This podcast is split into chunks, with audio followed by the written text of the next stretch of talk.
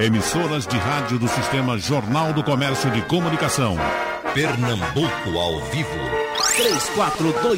3421-3148. Rádio Jornal. Eita, começa o debate. Onde é que estão os nossos amigos hoje? Feriado que a gente nem nota que é, mas é feriado. Onde é que eles estão? Deixa eu começar com o nosso doutor Alessio Lins e Silva. Eu estou quase com certeza que ele está em Gravatar. É isso, doutor? Bom dia, Geraldo. Bom dia a todos, aos colegas da bancada. Não, Geraldo, eu não estou em Gravatar, não. Eu estou aqui em Muro Alto, é, isolado aqui na casa de minha filha, é, tentando sobreviver a essa coisa do Covid. Está em Muro Alto. Mas está pegando uma praiazinha? Não, a praia está fechada. Ela só é aberta ao público a partir das 5 horas da tarde. Então ninguém vai, né? Puxa. E o nosso Israel Patrício, está na quarentena também, mestre? Aqui na empresa trabalhando. É, dá um, um, um abraço para você, sua equipe, os ouvintes e os companheiros do debate. Ele pergunta, nesses tempos onde as pessoas estão preocupadas com limpeza, ou, ou mais preocupadas com limpeza, o seu trabalho se acelera? É permitido fazer o seu trabalho? Meu trabalho é permitido por lei sem problema nenhum. É trabalho essencial porque evita, se o cidadão não fizer o controle de pragas, pode piorar a situação, inclusive associado também ao coronavírus, né? Uhum. Mas está trabalhando com menos gente, como é que está fazendo? Leva um não, só? Não, trabalhando normal. As empresas prestadoras de serviço de pragas, controle de pragas, trabalham normalmente. É a lei, tem lei sobre isto. Ok. O nosso é Robson, serviço essencial. Nosso Robson Garrido, vamos para o biólogo agora. Biólogo? Olá, Geraldo. Bom dia, um abraço aos meus amigos Doralécio, Patrício e a todos os ouvintes eu também estou na praia, Geraldo. Só que eu estou na praia mais próxima aqui, estou na região metropolitana. Estou em Piedade. Estou em casa. Mas aí o senhor já mora aí a, a, a, vida toda, né? A vida toda não, Geraldo. Há, há 15 anos eu Sim. moro aqui. Uhum. Não teve que se mudar, porque o nosso Doraleste estava em Gravatar e aí foi para Muro Alto. No seu caso, permanece no seu ambiente normal. Sim, permaneço aqui em casa, só saio para uma necessidade realmente. E, inclusive eu tenho um, um animal doméstico, né, um, um cão, paçoca, e, e eu tenho que sair pelo menos duas vezes, mas com muito cuidado, precaução, porque a situação é muito grave. A gente aqui no Brasil ainda não conseguiu aprender com os erros dos outros. A gente tem países da Europa, Estados Unidos, inclusive da Ásia também, com problemas tão sérios e a gente não está levando como se fosse uma, uma pandemia mesmo.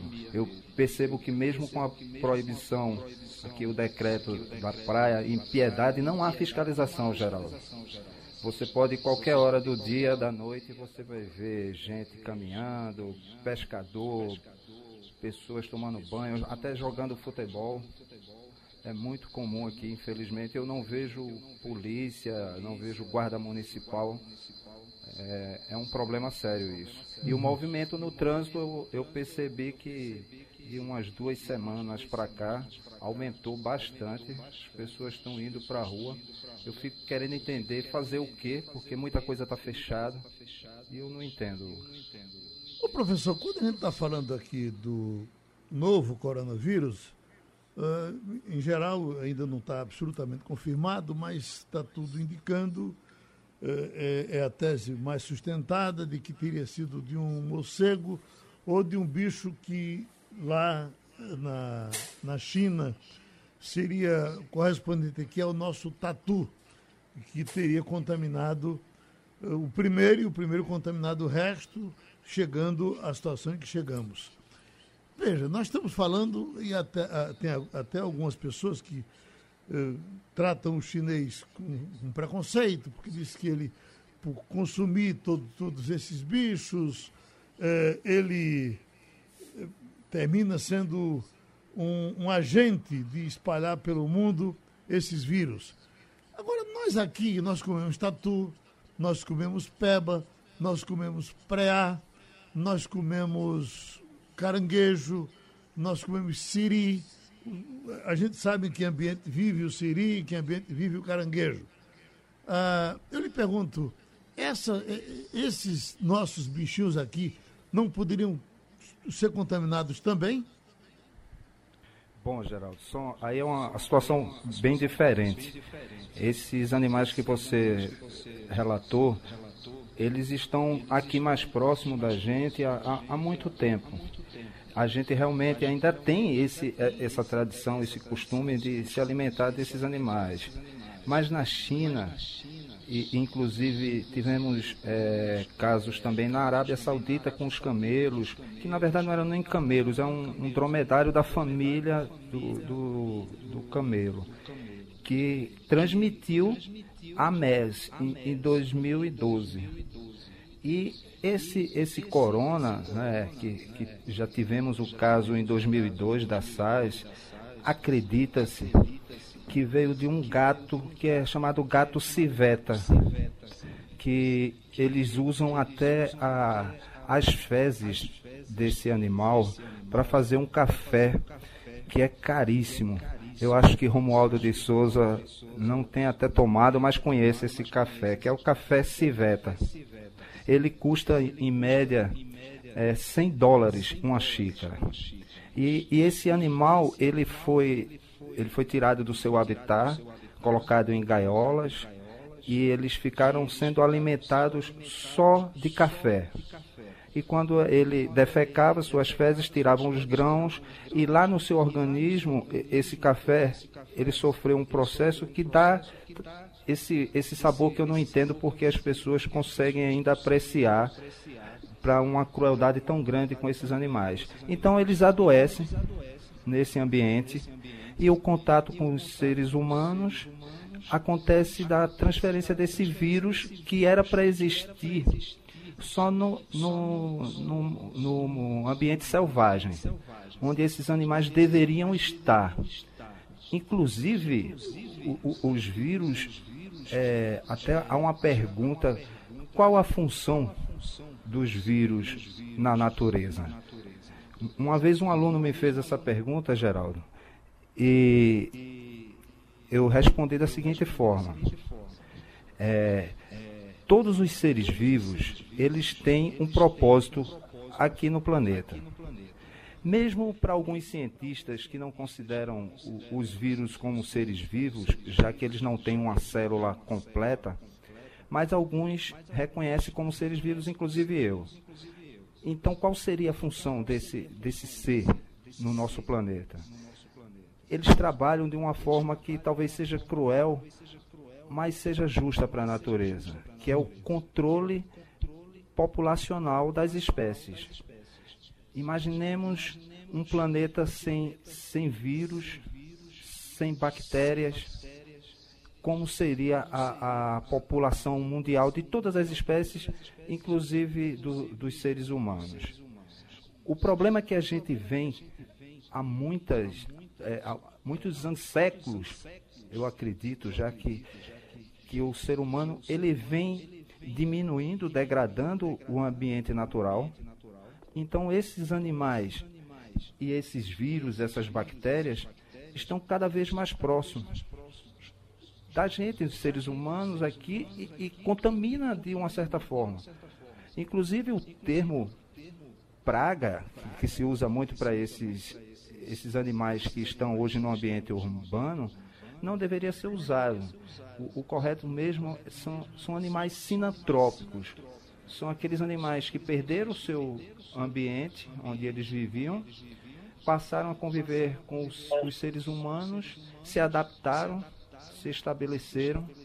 Temos aí vários exemplos dessas que chamam de pragas, como os pombos, os próprios ratos, mosquitos esses animais, eles, eles se aproveitam, na verdade, do que a gente oferece, que chamamos dos três Ais. Né? Se a gente dá água, alimento e abrigo para esses animais, eles vão sobreviver aqui próximo e hoje sofremos uma pandemia que acredita-se que veio realmente de um animal silvestre. Eu acredito nessa hipótese. E, infelizmente, Geraldo, isso é só a ponta do iceberg. É, se continuarmos é, felizmente a China ela ela está bloqueando esses mercados, inclusive já está proibido a alimentação de cães e gatos no país. Então, de repente isso se estenda aí para todos os outros países, porque aqui no Brasil é comum esses mercados e, e, e mesmo essa tradição que você falou no início das pessoas aqui do, no, principalmente no interior, mas aqui na capital também as pessoas se alimentam desses animais que nós temos nesses fragmentos de mata ainda aqui na, na nossa zona urbana, no Grande Recife. Tem, tem teiju, e até serpentes, as jiboias servem, essas pessoas se alimentam. Eu, eu não entendo com tanta, tanta opção que a gente já tem, os animais de produção, eu acho que já fornece a, a proteína necessária para a gente viver bem, com saúde, mas as pessoas ainda buscam se arriscar, arriscar a saúde a, até dos seus familiares, porque quando você leva um animal com um vírus, não é só você que vai se contaminar. Deixa eu então entrar com o doutor Dolores. Está me ouvindo agora, doutor? Tranquilo, Geraldo. Estou lhe ouvindo alto e claro. Usando, inclusive, essa terminologia do animal de produção, fica mais fácil dizer. É, ele está falando do boi, está falando uh, do porco. A verdade é que esses mesmos animais de produção, se eles não forem bem investigados, eles podem ser, às vezes, até mais nocivos do que o coronavírus. Uh, uh, tem o exemplo da vaca louca, né? tem a, a, esse nome ruim de dizer que é o do porco, que da, a gente encontra com muita frequência nos porcos que não são bem tratados, que não são bem cuidados, que não são, enfim, fiscalizados pelo Ministério da Saúde, não é isso? Geraldo, é, porco criado em rua, criado solto, é um perigo muito grande. Primeiro porque a gente sabe que porco come tudo. E a gente vive num país sem saneamento básico. Né? Então você imagine um porco na periferia da cidade, seja que cidade for do Brasil, você vai encontrar é, esgoto a céu aberto, as pessoas defecando em sacola plástica e colocando pelos cantos. Né? E o porco vai chafurdar nisso tudo aí, vai se alimentar e com certeza vai se contaminar. Eu adoro carne de porco, sou um comedor de carne de porco assim, de primeira qualidade, agora só compro em supermercado. Aquele da Sadia, da Perdigão, me desculpa aí o, o merchandise, mas são animais que nascem criam-se e morrem sem botar o pé no chão. Uhum. São criados em telas de plástico, sem contato com fezes, animais absolutamente limpos né, no aspecto manejo. Doutor então, dona, dona, dona você a, pode a, comer sem susto. Ah, por muito tempo se teve um preconceito contra a chamada galinha de granja, né, porque ela é criada num sacrifício muito grande para a galinha. Mas é, é, quando você está comendo essa chamada galinha de granja, você está se protegendo muito mais do que quando você come essa galinha gostosa que a gente vive, pega no interior, que vive de comer bosta no quintal de casa. É, é, é, aí você pode pegar aquela doença que a gente chamava de Nordeste antigamente, que me parece que foi dominada, não é? É. Veja bem, João, a galinha, como as aves de um modo geral, ela não transmite zoonose nenhuma para o homem. Né? Zoonose é aquela doença que o animal transmite para o ser humano. As aves, elas não têm essa propriedade. E tem, e tem, desde que não seja pela carne.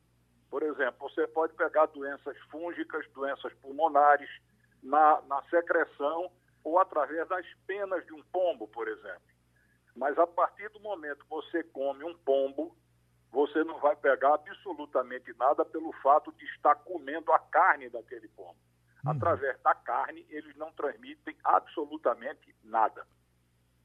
Agora, antes de chegar a carne, eu peguei no pombo, eu tratei o do risco está aí. Não é verdade? O, o risco está exatamente aí, é na manipulação do preparo desse animal. Mas a partir do momento que ele está preparado ou cozido, ou frito, ou seja, pronto para ser alimentado, você não vai se contaminar pela carne. Você pode ter se contaminado pelo manuseio do animal. Tem muita gente que come cobra, não é, doutor Doralécio? Qual a, a, a, o que se diz é que se, corta, se você corta a cabeça da cobra e cozinha o resto, o, o, o perigo é zero? Geraldo, eu já comi jiboia. Uhum. Tá certo? Já comi jiboia num, numa tribo. Uh, achei uma carne extraordinária, tá certo? A textura é, lembra um frango, tá certo? Embora o gosto seja um pouco mais para peixe, mas a carne é muito boa, tá certo? É, esse negócio de cortar, tem, tem uma teoria que diz se cortar um palmo da cabeça para trás e um palmo do rabo para frente, você pode comer sem problema porque não tem mais veneno. Olha, veneno, se for venenosa, ela está com as glândulas localizadas na cabeça. Então, se você decapitar o animal, as glândulas já foram embora. Tá certo? O que eu não aconselho a comer numa, numa cobra ou num animal silvestre qualquer são vísceras, né? que são realmente fontes de maior perigo. Mas o músculo, a carne, não vejo problema nenhum nisso, não. Agora, muito cuidado, porque se lembre sempre que comer animal silvestre no Brasil, a não ser que ele venha de criador comercial registrado no IBAMA, é crime. Né? Então, você sair para caçar um tatu e comer um tatu, que é delicioso, um pepinha de tonel cevado, é uma maravilha. Mas com cuidado, porque você pode se complicar do ponto de vista legal. Agora, tem essa coisa com o tatu, mas o preá, o coelho, esses são liberados?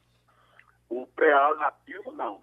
O coelho, sim, porque no Brasil não existe coelho. O coelho que é brasileiro foi introduzido pelos europeus, quando vieram para cá. Né?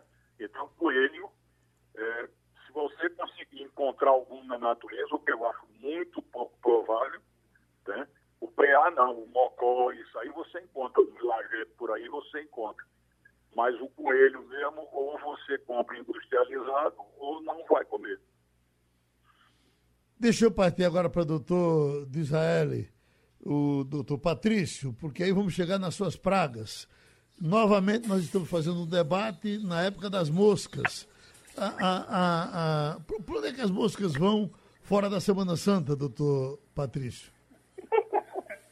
Ela tem um período muito curto de vida e morre, né? Durante a, a, a Semana Santa, como há muita oferta de peixe, etc., ele, ela reproduz, aumenta a reprodução e dá essa infecção grande. Agora, Geraldo, eu queria só lembrar sobre a questão do, da, da, da China.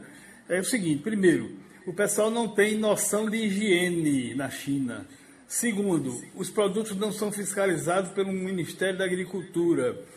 Terceiro, os produtos ficam expostos ao ar livre, sem refrigeração, durante muito tempo. O que a gente come aqui de animal exótico, nosso, da, nossa fauna, a gente assa, cozinha, não é? Então, isso aí já melhora muito o perigo. E, além disso, os chineses têm mania de comer esses animais crus e vivos. Ele pega um rato vivo e come o rato. Então, tudo isso aí é agravante, tá certo? Então, o pessoal não tem a mínima noção de higiene. Eu vi aqui um cidadão fazendo pasta de frango, onde ele pega o frango inteiro, um chinês, eu tenho um vídeo, ele bota o, o, o frango inteiro na máquina e passa e sai a pasta do lado de lá. Ele faz aquelas comidas. Então, o chinês, me desculpem os chineses, mas tem muita chinês que é, não tem a mínima noção de higiene. Eu acho que é mais a coisa cultural, né? Se, se Exatamente, tivesse, mas se tivesse cultural, nos... mas falta de higiene mata. Olha, se tivesse nos ensinado assim também, é, é, nós tivemos, a, a, fomos educados por outras pessoas. Se tivesse sido educado assim também, estava comendo vivo aí, né? É, mas, mas isso aí é exatamente o custo da falta de higiene que cria esses, essas pandemias, esses vírus aí, não é? E prejudica a população. Agora você veja que o japonês, que já é bem mais chamado de muito limpo e é realmente um povo mais cuidadoso, o japonês come peixe cru. E o peixe cru, se tiver contaminado, é para se arrombar, não é? É, mas o peixe cru vindo do mar é outra coisa. É, é, já é outro, já é outro alimento, é outro tipo de alimento. Pronto. Agora, já falou das moscas? Já falei da mosca. É, a mosca transmite muita doença, né? E quando a oferta de alimento na Semana Santa, que tem muito peixe, ou então no local que você mora, perto de criadores de galinha, né? então tem as fezes eternamente, e elas reproduzem nas fezes e nos alimentos, então há uma proliferação, essa exacerbação da reprodução. Uhum. Doutor, e como é que vai carrapato? Hoje, já falamos disso aqui uma vez, e eu me impressiono com isso, porque tem um remédio aí que é colocado, que é recente no, no mercado, digo recente de acho que uns, uns quatro ou cinco anos para cá, que pelo menos eu conheci, que você dá, por exemplo, ao cachorro, você dá ao gato, e a partir dali, o, durante quatro, cinco, que vai, alguns vai até seis meses, nenhum carrapato prospera em cima dele, nenhuma pulga prospera em cima dele. Um remédio maravilhoso que surgiu para tratar desses, desses animais. O senhor conhece esse remédio, né? Conheço, é, é da área de, da medicina veterinária. É muito bom.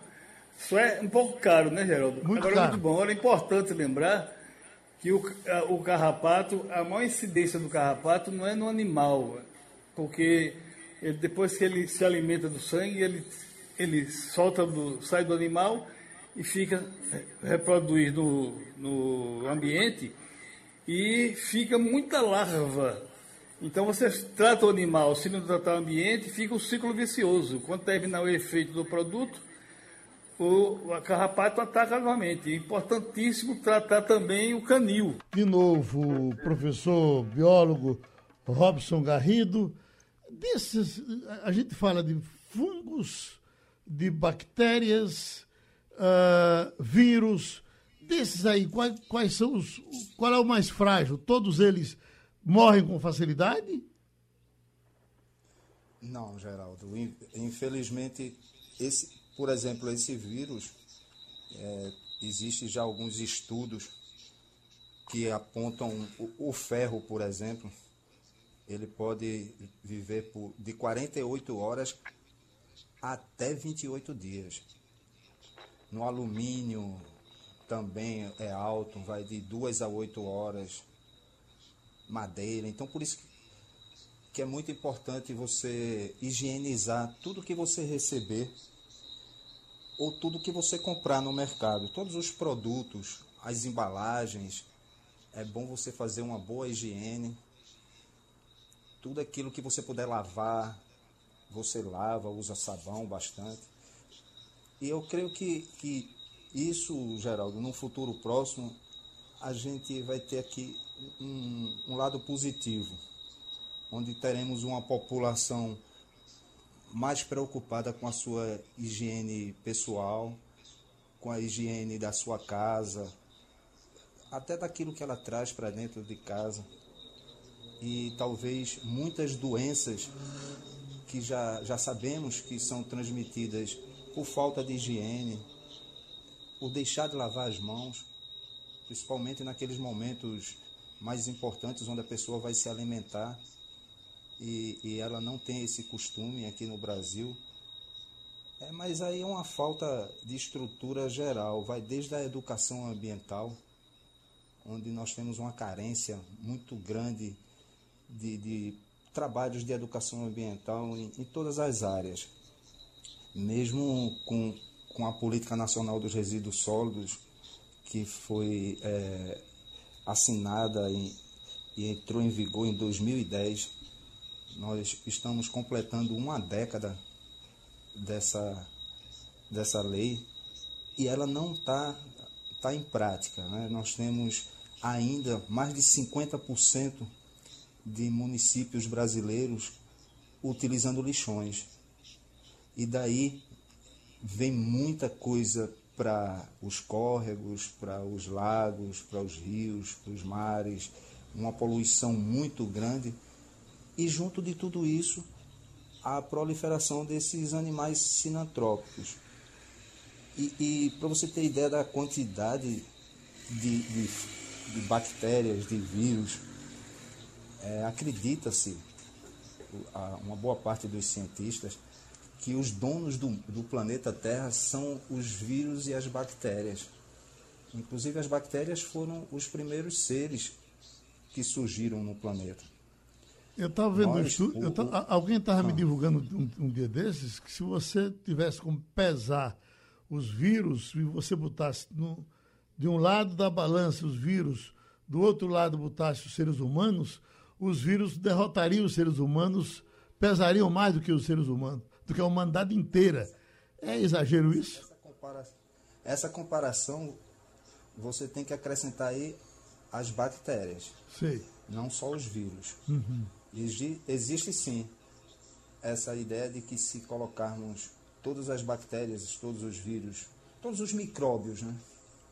Numa balança, é, do um lado ela, ela vai ser bem mais pesada do que todos os seres humanos. Se o senhor tivesse, é... um, se o senhor tivesse uma namoradinha de 18 anos e um safado levasse ela, e aí o senhor, que é um homem que não é de matar ninguém, de brigar com ninguém, mas rogaria uma praga nele para que ele tivesse uma doença a vírus, a fungo ou a bactéria?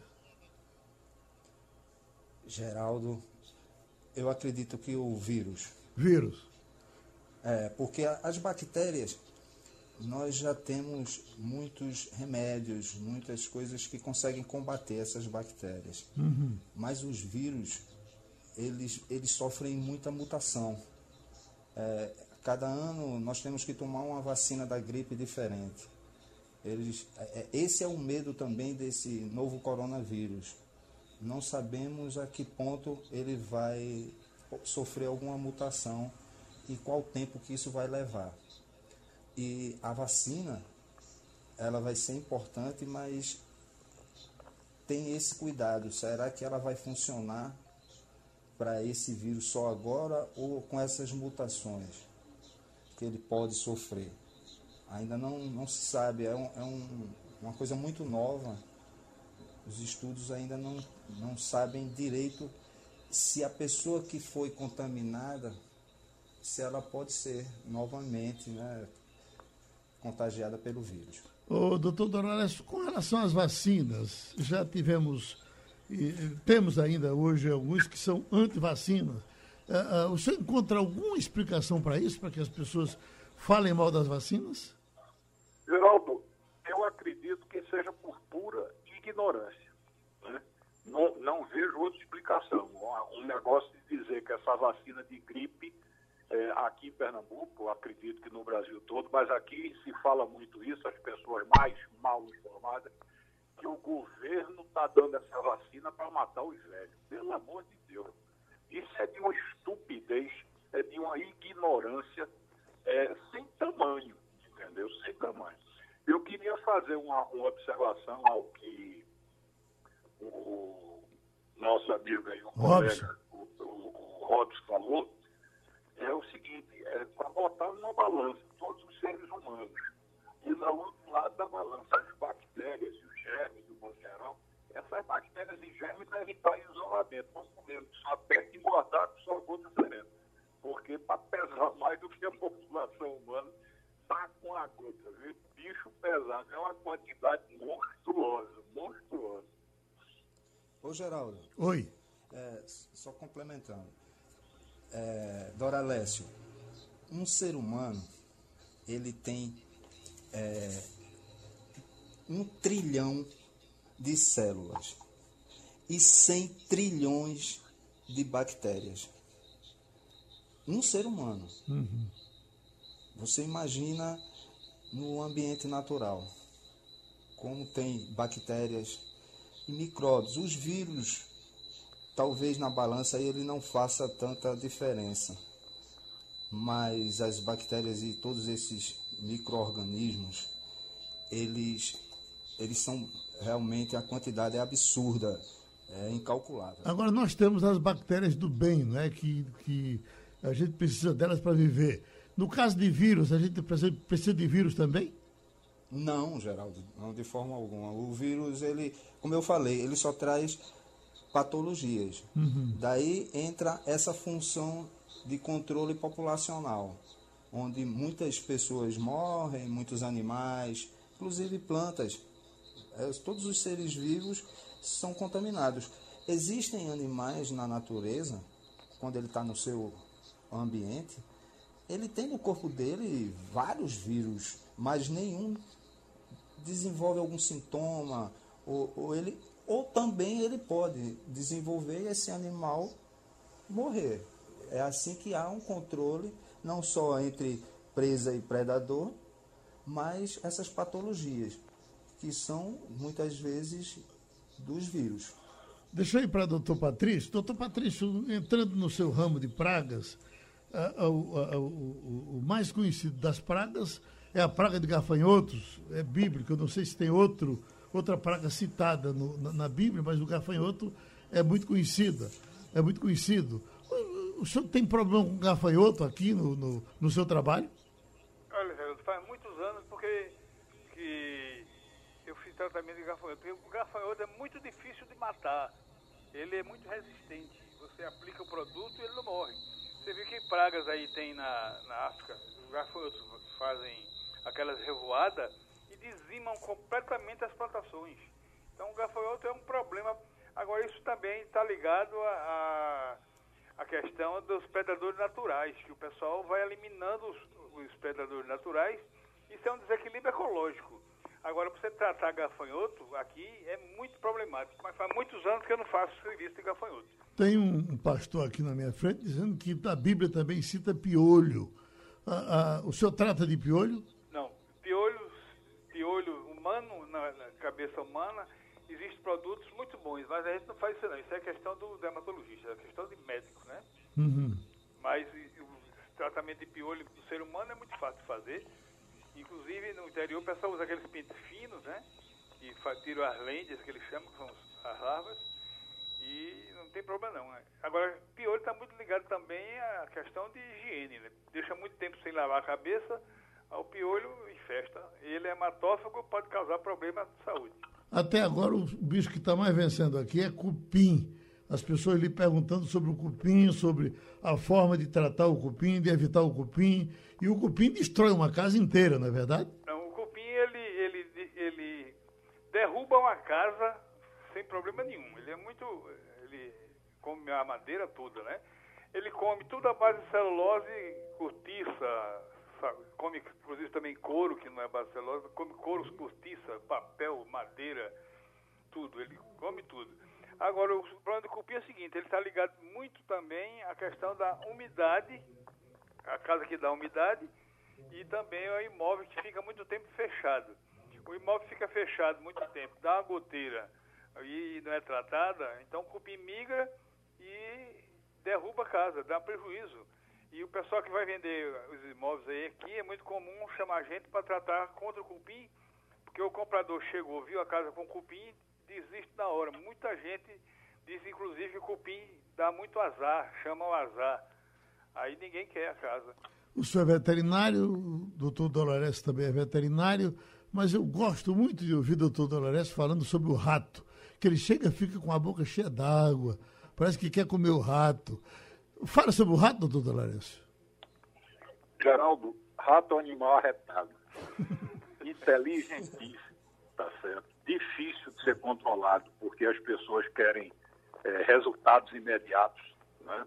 Uh, hoje, hoje é muito comum você achar em Recife, é, naquele comércio informal, um produto chamado chumbinho.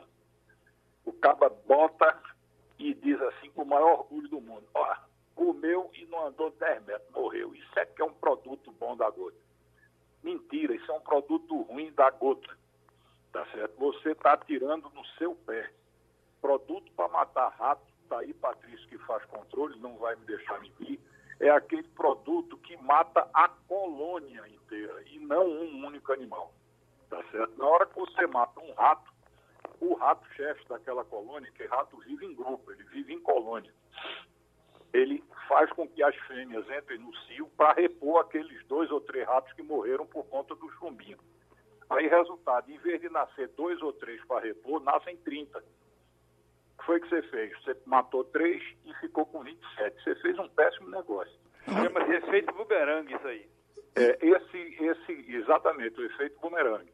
Esses ratos que ficaram nascidos na colônia não vai ter comida para todo mundo, porque a comida daquele, daquela colônia é exatamente equilibrada ao número de ratos da colônia.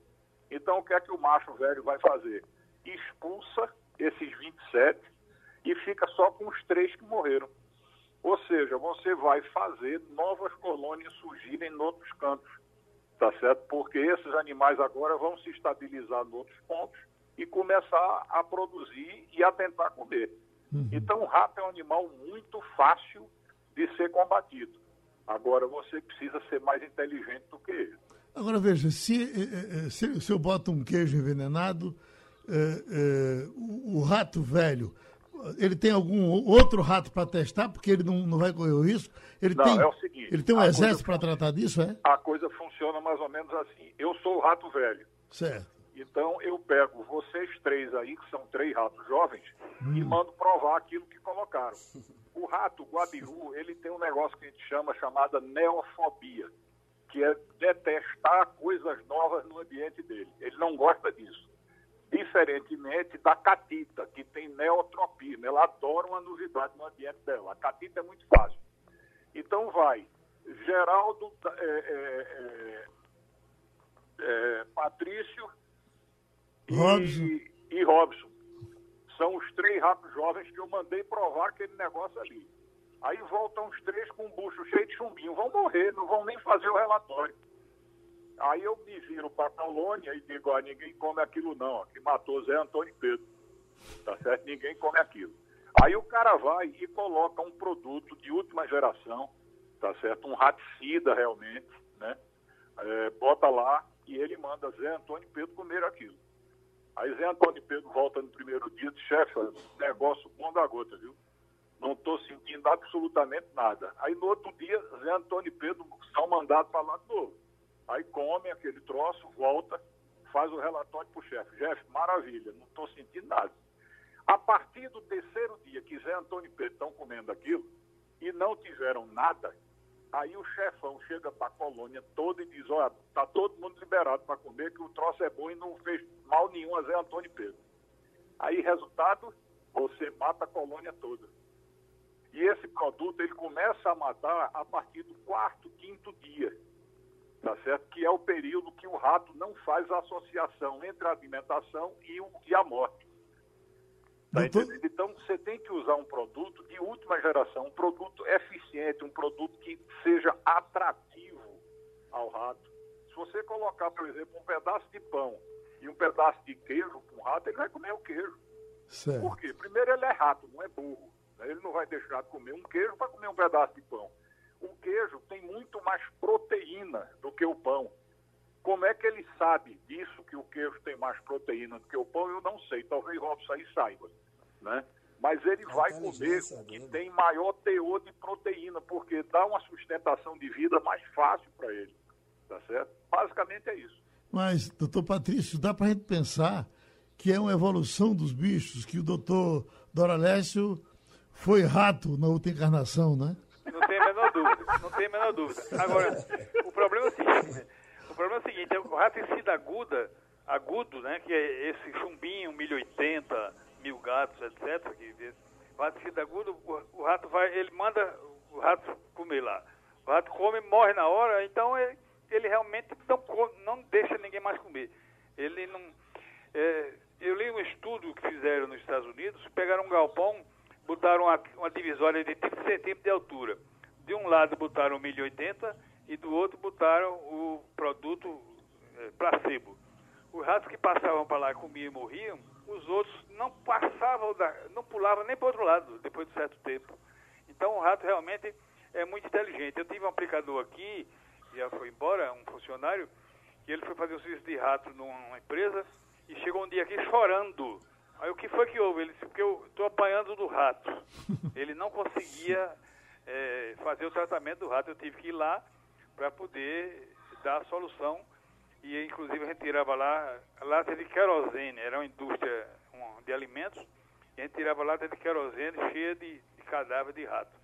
E o rato ele tem uma, característica interessante, ele no ano urina 5 litros e meio e defeca 25 mil síbalas. Eu já li sobre isso. Aquelas são os bolos fecais dele, que ele come digamos, 5 dólares e estraga de 5 a 10 dólares por ano. É um prejuízo muito grande que o rato dá para a indústria né, e na saúde. O nosso Robson Garrido é um grande defensor de todo tipo de bicho e ele sempre Sou. tem uma forma de defendê-los. O rato tem, tem, tem advogado, doutor? Tem sim, Geraldo. O, não só o rato, como todos os animais vertebrados, eles já são comprovadamente, aí, pela ciência, animais sencientes. O que significa isso? São os seres que têm a capacidade de sentir. Sentir tudo que nós humanos sentimos. Só que, obviamente, em graus diferentes. Então, ratos, é, que são mamíferos, serpentes, répteis, peixes, aves, todos esses vertebrados, eles são seres sencientes. A Declaração Universal dos Direitos dos Animais prevê direito à vida a todos esses animais. Eu acredito que no futuro não, a gente não tenha mais experimentos com animais, nem com a barata. Apesar de não ser vertebrado, mas já temos estudos comprovando alguns invertebrados também com a ciência. Eu vou mais além. Eu acredito que as plantas também são seres sencientes. Eles têm essa capacidade de sentir, sentir amor, sentir até raiva, tudo que nós sentimos, mas repito, em graus diferentes. Obviamente, somos um, uma espécie com uma capacidade cognitiva muito maior. Doutor Dorales está Mas... tá, tá, tá convidado para no, no, isso não vai ser a vida toda. O nosso próximo debate será frente a frente. Traga uma barata para botar dentro da cueca dele, tá certo? Você não pisa em cima. O maior prazer, Geraldo. Eu vou levar Geraldo, tudo bem. escorpião também para botar. Não, escorpião não. Porque... Geraldo, eu quero ver se ele quer um bocado de rato dentro da casa dele. Não, peraí. Geraldo, deixa, deixa, deixa eu explicar melhor. O rato serve de cadeia alimentar. Agora, dentro da sua Esses casa, animais... Oi. Ô, Patrício, veja só. A barata, por exemplo, é, ela tem uma função na natureza, mas a função dela não é dentro da, da nossa casa. Não é transmitir doença para a gente. E, esses insetos, eles fazem um trabalho na, na natureza de comer toda a matéria orgânica que está em decomposição. Isso é um trabalho que, que você, eu acho que não queria fazer nunca. Viver dentro de um bueiro, se alimentando daquela aquela substância orgânica que está ali em decomposição, o cheiro horrível. Mas esses animais, eles têm essa função aqui na zona urbana. Mas lá na mata, na natureza, na floresta, eles também fazem isso. Tudo aquilo que cai das árvores, aquilo que vai se decompondo, precisa de, de, de animais e até de micro-organismos para dar um, um destino a isso diferentemente do que nós humanos fazemos com aquilo que a gente produz. Nós não sabemos separar o lixo em casa, nós descartamos lixo na rua, nas praias e esquecemos que isso é um atrativo para esses animais. Eles se aproveitam da nossa falta de educação. Mas eles na natureza, seja um mosquito, mesmo o Aedes aegypti, que é um transmissor de, de pelo menos quatro vírus, e, e, ele tem uma função na natureza. Deixa eu pedir ele comercial. serve como polinizador. E estamos conversando com pessoas absolutamente conhecedoras da situação dos vírus, das bactérias, da limpeza, da sujeira, de tudo que nós resolvemos tratar hoje. Vamos pedir a contribuição de cada um, como é que ele está se comportando, o que é que ele está achando das providências que estão sendo tomadas pela população.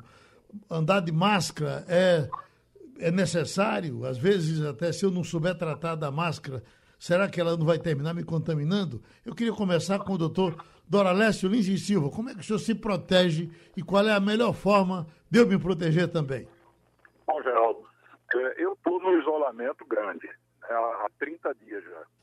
Eu estou num, condomínio aqui no, na, na Praia do Muro Alto, onde poucas pessoas existem, vamos dizer assim. Né? Eu estou Eu estou na, na, casa de minha filha e absolutamente isolado, saindo o mínimo possível. É, compra, eu estou fazendo pelo telefone.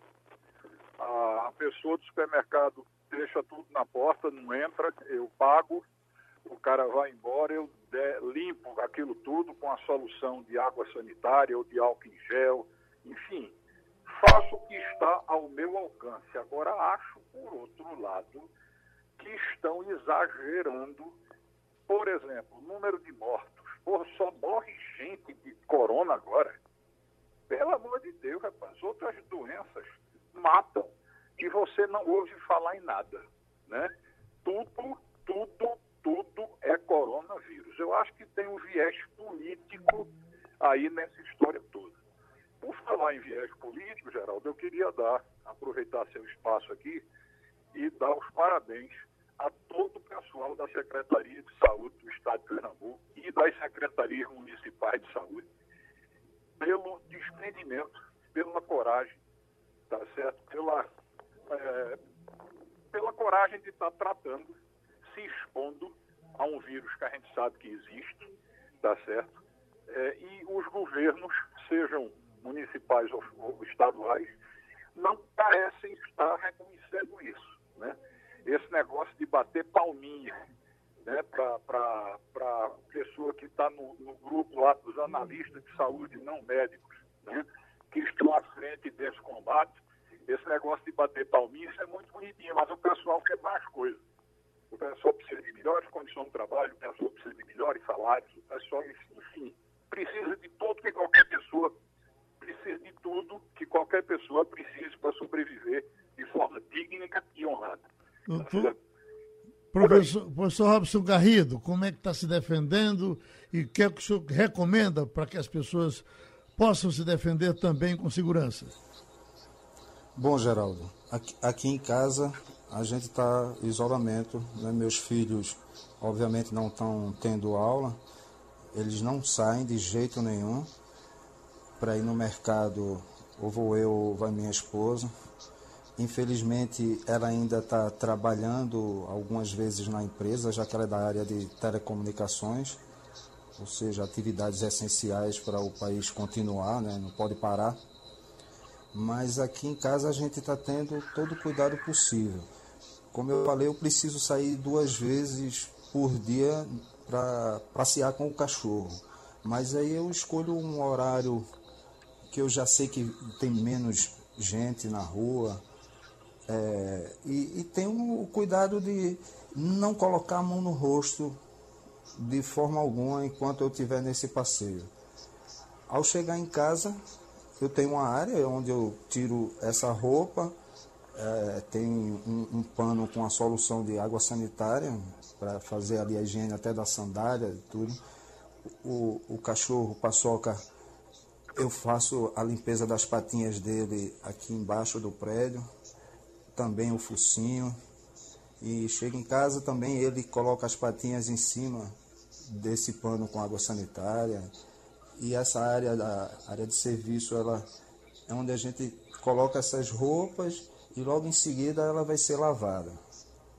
A gente não fica repetindo a roupa, porque, como eu falei, a gente ainda não tem certeza do tempo que esse vírus fica em determinados materiais. Então, muita gente fala colocar no sol, né, que você vai, mas eu prefiro não arriscar. Eu estou sendo mais radical. Uhum. E utilização da máscara, que é, é, importante, que você, além de se proteger, você protege outras pessoas, porque você não sabe se você é um assintomático. Né?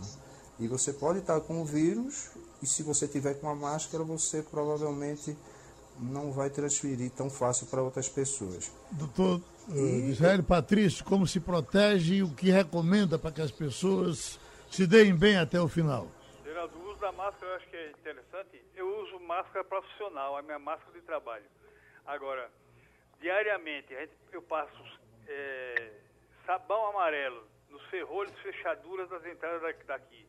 Quando a gente chega da rua, tem um local específico para deixar chinelos as roupas eu ponho no sol.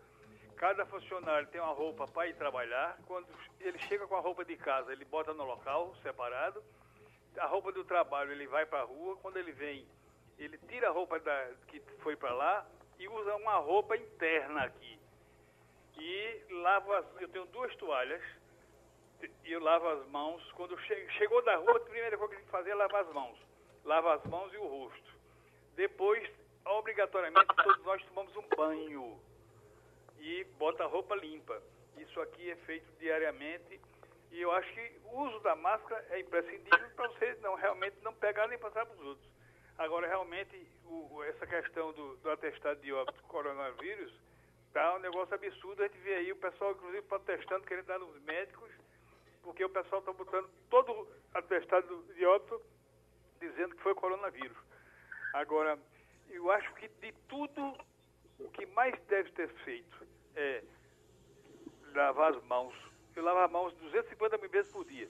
Lavar as mãos, usar máscara e essa questão também dos sapatos e a roupa deixar separados em cantos de, eh, das outras peças. E em casa todo mundo fecha. Lá em casa minha mulher e minha filha não saem de casa. Só que só sou eu para vir trabalhar, fico no escritório e daqui para casa. A gente agradece aos amigos por mais essa contribuição. Sugestão ou comentário sobre o programa que você acaba de ouvir, envie para o e-mail ouvinte@radiojornal.com.br ou para o endereço Rua do Lima 250, Santo Amaro, Recife, Pernambuco.